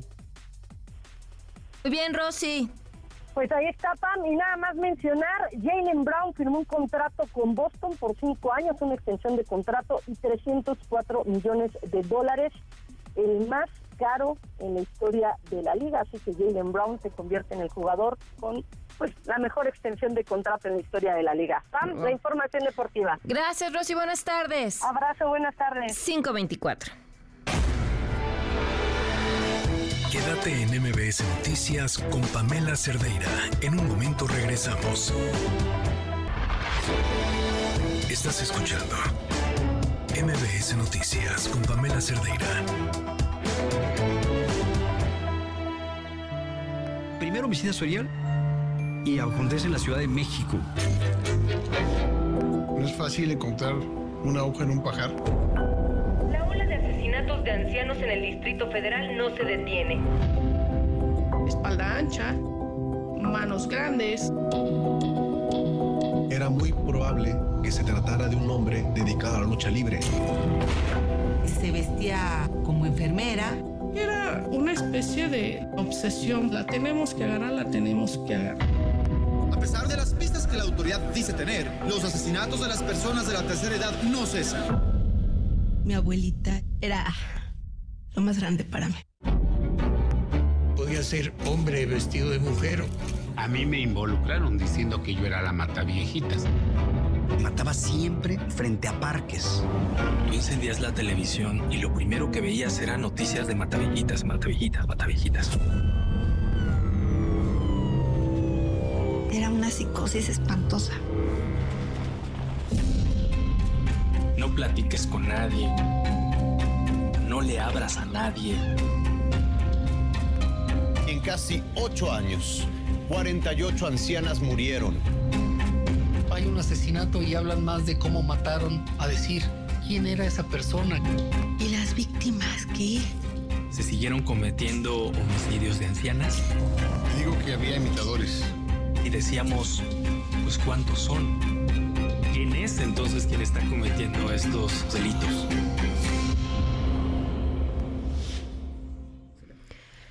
Bueno, eso que ya quiero que arranque, ya quiero que arranque. Estamos a dos días de poder ver este mm, documental La Dama del Silencio sobre el caso de la Mataviejitas. Nos acompañan María José Cuevas, directora del documental. Bienvenida. Hola, muchas gracias. Gracias por acompañarnos. Y Laura Waldenberg, productora, bienvenida. Gracias por acompañarnos. Gracias por el espacio. Es que ya estábamos discutiendo aquí a la de de... No, no, no, a ver, a ver, eh, me decías la, la hijo, es muy difícil hablar de un proceso de justicia cuando, cuando, hay, cuando hay víctimas asesinadas, porque el proceso de justicia no existe así, la persona responsable está en prisión, ¿no? Pero, pero hablábamos de los pendientes y arrancamos por ahí, ahorita vamos al porqué del documental, porque estábamos en medio de esa conversación. ¿Qué me ibas a decir? Bueno, para los que no conocen el caso, son 49 víctimas las que las que se las que se detectan con el mismo modus operandi. Ok. Y de esas de esas 17 se logran comprobar a Juana Barraza y 32 son las que quedan sin resolver. ¿Por qué no se le han logrado comprobar esas a Juana Barraza? Pues mira, o sea, la realidad es que nosotros como equipo de investigación tuvimos las carpetas de investigación del caso, que fueron la de Juana, la de Araceli Vázquez, que si quieres ahora entramos en detalle con ella, y la de Mario Tablas. Los otros 32 casos que no están por, sin, o sea, que no se pudieron resolver, no te podemos decir por qué, pero sí sabemos que los que se pudieron comprobar son por las huellas digitales, ¿no? Que mm. le detectaron a Juana. Entonces, asumimos que en los otros casos no se pudieron detectar o huellas o cosas que se le pudieran atribuir a ella directamente en la escena de crimen, ¿no? Ok, o testigos, ¿no? Que, o testigos. ¿Por qué deciden contar esta historia? ¿Cómo llega a sus manos? Pues mira, el, el caso de la Dama del Silencio, bueno, de la Mataviejitas es sumamente sonado en México. Y cuando estuvimos pues debatiendo si valía la pena o no contar esta historia, pues porque pensábamos que ya estaba todo dicho, ¿no? O sea, pensábamos que ya era una historia que se conocía en México, además este Juana Barraza ya era un personaje sumamente mediático, donde a lo mejor ya, ya no valía la pena seguir rascándole la historia. Lo cierto es que al, leer con bibliografía, ¿no? O sea, al tener primero las carpetas de investigación y después eh, tuvimos un libro de, Susana Vargas que también nos dio como otros ángulos de entender la historia y luego al leer pues ya todo lo que se había publicado nos damos cuenta que lo relevante acá es el caso y no es Juana Barraza, mm. ¿no? O sea, el caso... ¿Por qué? Pues porque en el caso tiene mucho daño colateral donde no se puso el foco y donde mientras volteamos a ver a Juana, ¿no? Y a la asesina serial, que además es como súper escandaloso, ¿no? Porque ser mujer y demás, se dejaron de voltar a ver a las víctimas y se dejó de ver también a los otros, a las otras víctimas del sistema de justicia, que ahí es cuando llegamos a Araceli y a Mario Tablas. A ver, ¿cuál es esa historia? Sí. Este, sí, como decía Laura, bueno, por un lado, creo que detrás del apodo Mataviejitas, que todos conocemos, ¿no? Y que forma parte de nuestro imaginario colectivo, ya hemos creado que es horrible, además. Es horrible, el apodo es horroroso, ¿no? Entonces, este apodo chusco, ¿no? De la cultura popular que ahí está. Y se nos olvida por completo que detrás de ese apodo tan horroroso, como dices, hay muchísimo dolor, ¿no?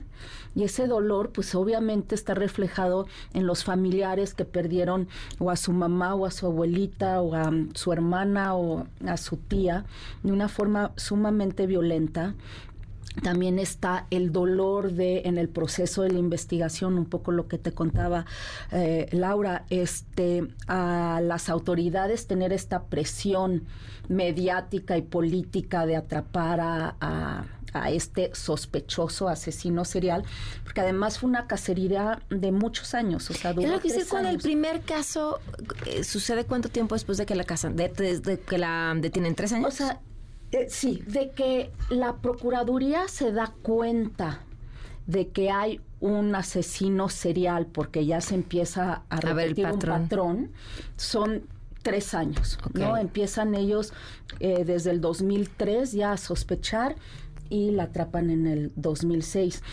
Pero los asesinatos de mujeres mayores empiezan desde el 98. Pero realmente la búsqueda empieza del 2003 al 2006.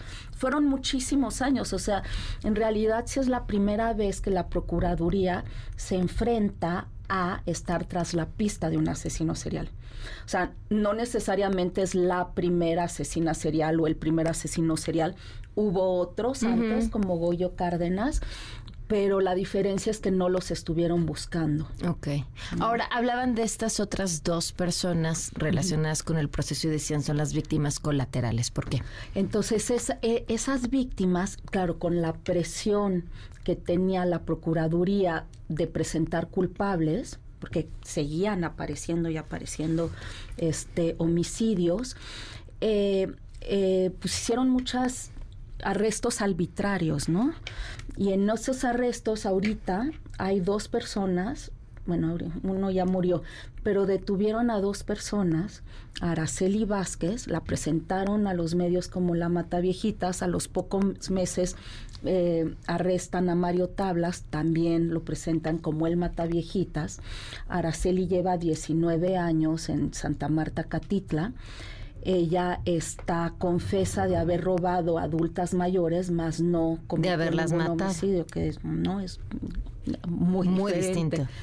Y Mario Tablas lo mismo, ¿no? También lo culpan de robo y de homicidio, pero Mario Tablas murió en prisión, ¿no? Y sosteniendo su inocencia.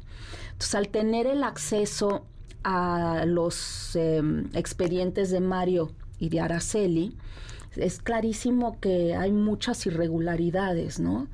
Este, no hubieron huellas digitales, eh, los retratos hablados pues no tienen las características de los que atraparon, en fin, eh, esos son pues las otras víctimas, las víctimas no solo de las que perdieron la vida, sino las víctimas también. Que fueron acusadas injustamente. Me imagino que el proceso de creación de un documental como este lleva un montón de descubrimientos, de, de mm, quizá buscábamos esta historia y nos encontramos que había estas otras tantas más y que hay estas otras formas de mirarlo como lo que, como lo que nos comentan ahorita. ¿Qué, ¿Qué, más fue lo que les sorprendió en este mm, proceso? ¿Qué, ¿Qué, es lo que va a encontrar la gente en el documental? Pues una de las sorpresas, nosotros cuando arrancamos el documental, pues pensábamos que conocíamos la historia de Juana Barraza, ¿no? O sea, porque además todo el mundo era como, bueno, sí, este, era asesina serial y luchadora, ¿no? Pero cuando vamos, ajá, pero pues resulta que ella realmente no era luchadora, ¿no? Este, ahí ya estamos haciendo un spoiler, pero bueno, el este, twist, ajá, el twist de la historia lo estoy arruinando, pero este, no, a mí me dan cada vez más ganas de verlo, no sé, lo están haciendo muy bien. Pero las, o sea, pero justo las autoridades que entrevistamos cuando les, cuando ellos te intentan explicar su motivación, además de que Juana Barraza fue alguien con, una infancia muy dura, ¿no? Ellos mismos te decían, no, pues es que cuando dejó las luchas, ella, este, sí, cuando dejó las luchas, pues toda su ira, ¿no? O como, pues lo, la, trasladó a eso. Ajá, hacia, hacia esto. Pero es como, nadie sabía que no era luchadora. O sea, nosotros fuimos a la Arena San Juan y, y, las amigas que tenía ahí, que eran luchadoras, con las que tenía una excelente relación ella, pues nos decían, no, ella no luchaba, ¿no? Ella era una aficionada, este, y se, o sea, y se mandó a hacer su traje, ¿no? Este, y tenía ahí algunos souvenirs que si ven la película se darán cuenta cuáles eran, pero pues sí, o sea, realmente construyó una imagen y una leyenda alrededor de, su personaje que, que, creo que en esta investigación pues logramos como tumbarla, ¿no? Wow. Y que las autoridades se la siguieran comprando incluso tantos años después, que esa era la única verdad. Qué interesante. Pues a ver, las estrenan en dos días, el 27, a través de Netflix. ¿Algo más para el público que nos escucha? Pues esperemos que que este documental abra ¿no? a una reflexión de lo que también somos como sociedad y de dónde situamos a estos personajes criminales, ¿no?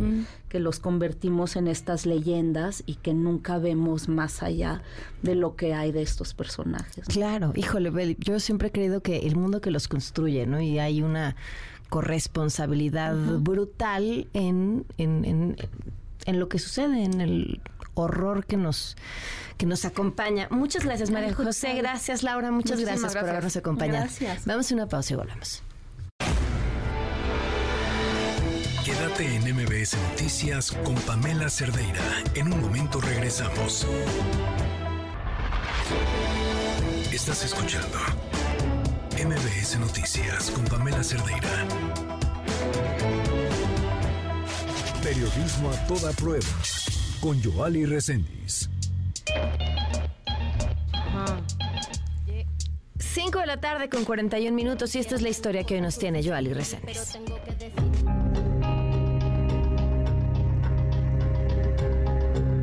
En Tecpan, Galeana en Guerrero, Neptalí Morelos Texta es y ha sido una profesora y directora reconocida en su comunidad por su trabajo en el Jardín de Niños, doctor Eleazar y Acosta Romero. La siguiente denuncia tiene que ver con un fraude y una usurpación de identidad de la que han sido enterados por la misma profesora Morelos, la gobernadora en Guerrero Evelyn Salgado, el presidente Andrés Manuel López Obrador, los directivos del ISTE estatal y la Secretaría de Educación pública sin que nadie ponga orden en esta situación tan abrumante. Todo comienza cuando en el 2017 la maestra Neftalí Morelos Texta hace trámites para obtener un recurso para la institución que dirige. Seis años después se ha descubierto que este recurso aprobado fue desviado sin que hasta hoy nadie responda sobre quién o quiénes son los responsables. Escuchemos a la maestra Neftalí Morelos Texta, directora del Jardín de Niños, doctor Eleazar y Acosta Romero, localizado en la comunidad de San Pedro, municipio de Tecpan, de Galeana Guerrero. El 10 de junio yo me dirijo a Chilpancingo para ver por qué no llegaba ningún apoyo al jardín de niños. Cuando yo llego a la oficina me entregan un acuse de recibido y yo observo fotos de otra institución, pero veo que tiene la firma y el sello de, del jardín de niños. Cuando yo observo todo eso, le digo a esa persona que ese no es el jardín de niños el cual está construido. Los apoyos que la maestra Neftalí Morelos texta que había solicitado para el jardín de niños con clave CCT12DJN2825Z eran la continuación de la construcción, pues ya estaba concluida la primera etapa en el 2021. Sin embargo, y aunque habían sido autorizados estos recursos, estos fueron desviados con usurpación de identidad, fotos de otro jardín de niños, pero sí los sellos y las firmas de este jardín. Es el testimonio de la maestra y directora Neptalí Morelos Texta. A otro día presento la denuncia en el Ministerio Público, empiezo con la denuncia también en Derechos Humanos, me dirijo a Función Pública y Auditoría. Es una lucha tan incansable que yo he tenido porque gestiono, toco puertas a varias dependencias con varios funcionarios y aprueban todo y siguen desviando los recursos de las instituciones educativas. Es ahí donde yo me pregunto qué está pasando con el gobierno federal y estatal. Al denunciar los hechos anteriores, la profesora asegura que han atentado contra su vida. Es la voz de la maestra y directora Neptalí Morelos Texta. Me empiezan a intervenir celulares, intentaron atropellarme ya dos veces cerca de mi casa.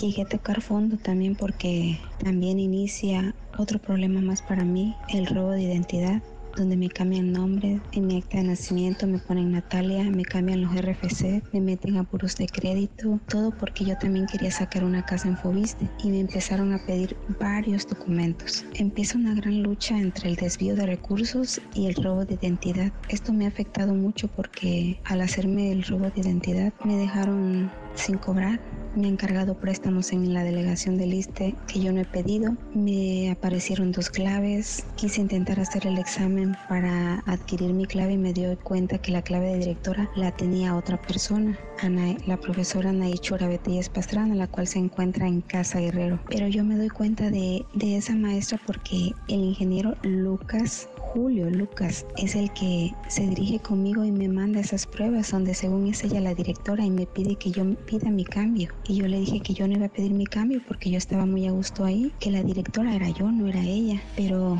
cuando uno no tiene palancas, no tiene amistades, desgraciadamente pues nunca te toman en cuenta, toman en cuenta, toman en cuenta así seas la mejor alumna, la mejor maestra, que otras personas que no ejerzan las funciones estén cobrando. Esa maestra está cobrando un sueldo de 22 mil pesos a la quincena y aparece escrita en nóminas en el Palacio Estatal.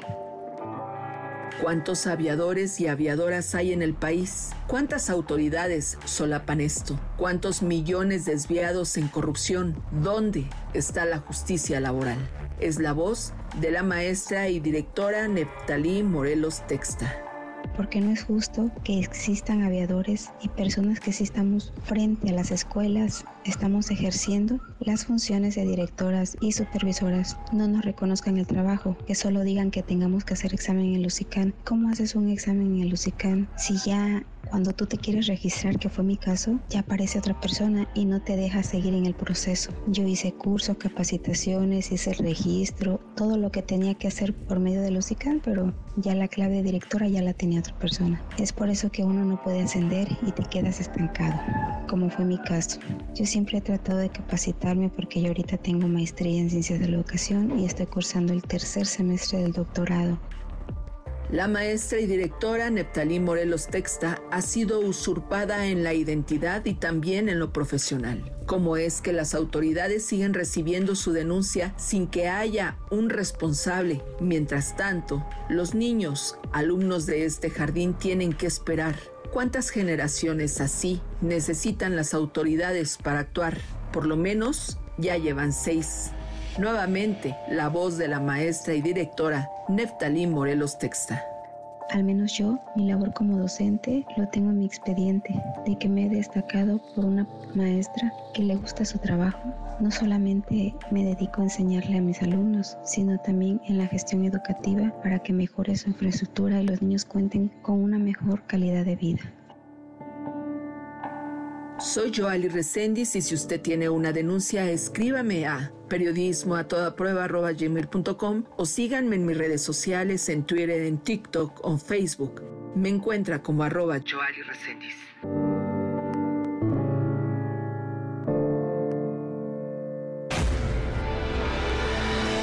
Quédate en MBS Noticias con Pamela Cerdeira. En un momento regresamos. Estás escuchando MBS Noticias con Pamela Cerdeira. Continuamos en MBS Noticias. Ya han escuchado que aquí tenemos eh, consejos de expertos, expertas eh, que han em, pasado por diferentes áreas en diferentes empresas, que saben de emprendimiento, que saben hacia dónde están moviendo las cosas. Y además la invitada que tenemos hoy, a mí me da muchísimo gusto recibirla. La conozco desde hace tiempo, es una mujer brillante que tiene muchísimo que decir, muchísimo que compartir y además siempre ha sido súper generosa con su conocimiento. Es inversionista ángel, experta en transformación digital y además ahora es tiburona, se une a Shark Tank. Carla Berman, ¿cómo estás? Muchas gracias, Pam. Muy bien, muy bien y muy feliz de estar aquí contigo. Oye, ya, que, ya que te sentaste en esta mesa, tienes que compartir un consejo con la gente. Ah, ¿De qué tipo? Pues así del amor. No, pues a ver. Eh, Pónganse filtro solar todos, los días. Todos los días, es, y ya, lo demás no importa. Fíjate que, que, parte de la intención de tener este espacio arrancaba con la pandemia y decir, pues hoy más que nunca, hace tres años la gente estaba batallando con sus empresas, con sus negocios, pero la verdad es que creo que pues uno batalla todos los días porque es un proceso de aprendizaje continuo y seguramente tú has aprendido un montón de cosas que a la gente le pueden servir.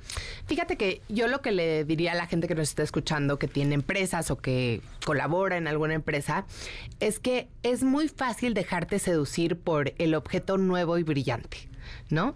Entonces, a veces siento que somos en, el mundo de los negocios un poquito como rebañitos, ¿no? Entonces decimos, cripto es lo de hoy y ahí vamos todos. ¿Cómo vaya a ser que mi empresa de verduras tenga cripto y web 3.0, ¿no? Y luego inteligencia artificial es lo de hoy y ahí vamos todos de regreso. No, ¿cómo voy a hacer que mi empresa de salones de belleza tenga inteligencia artificial? Y está bien. Convertir tu nuevo peinado en un NFT. Exacto, exacto, ¿no? Y, y claro que hay que estar súper al tanto de las tendencias y me parece que es labor de, cotidiana de todos los, emprendedores, pero primero, lo primero. Y creo que hay muchos básicos que le faltan a muchas empresas y que a veces nos dejamos llevar por lo, lo super shiny y no nos ponemos a ver, oye, tengo una buena estrategia de comercio electrónico, tengo una buena estrategia de las tres R's, ¿no? De ratings, rankings y reseñas. Eh, tengo una buena manera de medir qué tan satisfechos están mis clientes con mis productos. Tengo una buena estrategia para captar y minar los datos de mis clientes existentes. Entonces, ya que tienes esas cuatro cosas, ok, ahora sí, vuélvete loco y ya tu tienda en el metaverso, ¿no? Pero eh, mi consejo sería, no tienes que adoptar cada una de las tendencias que salen inmediatamente, porque no todas van a ser relevantes para todas las empresas, por lo menos de manera inmediata. Y las que sí, muchas de ellas, sin darte cuenta, ya las vas a estar usando. Mm, ok. Y, y, a nivel personal, eh, toda la gente que habla de emprendimiento y de negocios, lo primero que dicen es resistencia, resistencia, resistencia. Y uno abre, abre cualquiera de estos libros y dice, híjole, esto debe ser dificilísimo. Es lo primero que todo mundo te dice. ¿Qué consejo les das? Mira, resistencia. sí es difícil, pero creo que hay que también poner todo en su debida proporción. Si tú eres alguien que tienes un emprendimiento y que te pudiste dar el lujo de hacer un negocio eh, donde puedes pensar un poquito y puedes levantar capital y puedes tener socios, seguramente tienes una educación universitaria, seguramente tienes que comer en los siguientes 30 días. Y entonces, sí, está difícil, pero también se vale la pena recordarte que estás en un mundo de privilegio enorme y que desde ese privilegio tienes que también ver qué haces por los demás, ¿no? Porque a mm. veces el mundo del emprendimiento es una pequeña burbuja de gente con inmensos privilegios. Eh, y que no se dan cuenta de esos, ¿no? Wow. Oye, cuéntame, ¿por qué aceptas ser Shark? Pues ¿por qué no? ¿No? A ver, la verdad es que yo siempre había tenido una carrera como muy corporativa y muy seria y formal. Y siempre del mundo de la tecnología, del emprendimiento, de los fondos de capital privado. Y llega la invitación para mí para hacer Shark y yo dije, o sea, claro que sí, pero mi mente seria y formal tuvo que justificar por qué sí, ¿no? O sea, aunque yo ya sabía que era así. Y la verdad es que lo, lo hice por varias razones. La primera, porque qué diversión. O sea, no me puedo imaginar algo más divertido que hacer un programa de edutenimiento como Shark Tank, donde la verdad sí aprende la gente, sí es un programa con contenido de valor, que si tienes un socio, que si tienes un proveedor, que si tienes, eh, estás levantando capital, te va a servir entender qué son las cosas que se ponen en la mesa. La segunda es que levanté un pequeño fondo para invertir, porque no invierto mi dinero, invierto el dinero de un pequeño fondo que levanté con 30 inversionistas. La mayoría de ellas es la primera vez que invierten en startups y como la mitad son mujeres. Mm. Entonces también está muy divertida esa parte de poder darle una probadita del mundo de invertir en startups a otros, a otras personas. La tercera es por lo que te decía, a veces creo que el mundo del emprendimiento es una burbuja, es una burbuja muy bonita y soy este, orgullosa perteneciente, ¿no? Pero de gente que todos vivimos en la Ciudad de México o en Monterrey, que todos estudiaron ingeniería industrial o economía o eh, contabilidad, que todos fueron más o menos a las 5, 6, 7 mismas escuelas, que muchos de ellos tienen un MBA, que todos trabajaron en consultoría o en banca o en otra startup o en un corporativo grande. Y qué padre sacar el emprendimiento de esa burbuja y poderlo democratizar mucho más, ¿no? Porque seas o no emprendedor en el sentido que lo entendemos hoy, que es que eres alguien que va a levantar capital y vas a hacer una empresa, te van a servir estos conceptos. O sea, aunque trabajes en una empresa o a lo mejor tengas la papelería de, de, de tu ciudad que la lleva teniendo tu familia durante dos generaciones, entender mejor de negocios te va a servir. Oigan, pues ¿Qué tal? Yo, yo quiero pedir la grabación de este programa porque además me, quedé como con clase de todo lo que nos dijo en estos breves cinco minutos. Carla, pues mucho éxito y qué, qué interesante que esa sea, eh, que esos sean los recursos que van a estar moviéndose ahí. O sea que no sé si seas la primera Shaq que lo hace así, pero, pero me parece interesantísimo. Fíjate que no, estoy segura eh, que sea la primera, pero está padre, porque a veces la gente cree que solo puedes invertir si eres un multimillonario. Claro. Y no necesariamente, ¿no? Y hay que acercar oportunidades de inversión también a todo el mundo. Ojalá que lo vean. Estamos todos los viernes a las diez y media en Sony Channel. Y pues déjenme sus comentarios que me encanta leerlos. Mucho éxito y muchas gracias por acompañarnos. Gracias, Pam. Vamos, nos vamos. Nos vamos. Adiós. Ahora estás informado. Nos escuchamos el día de mañana con las noticias que tienes que saber. MBS Noticias con Pamela Cerdeira.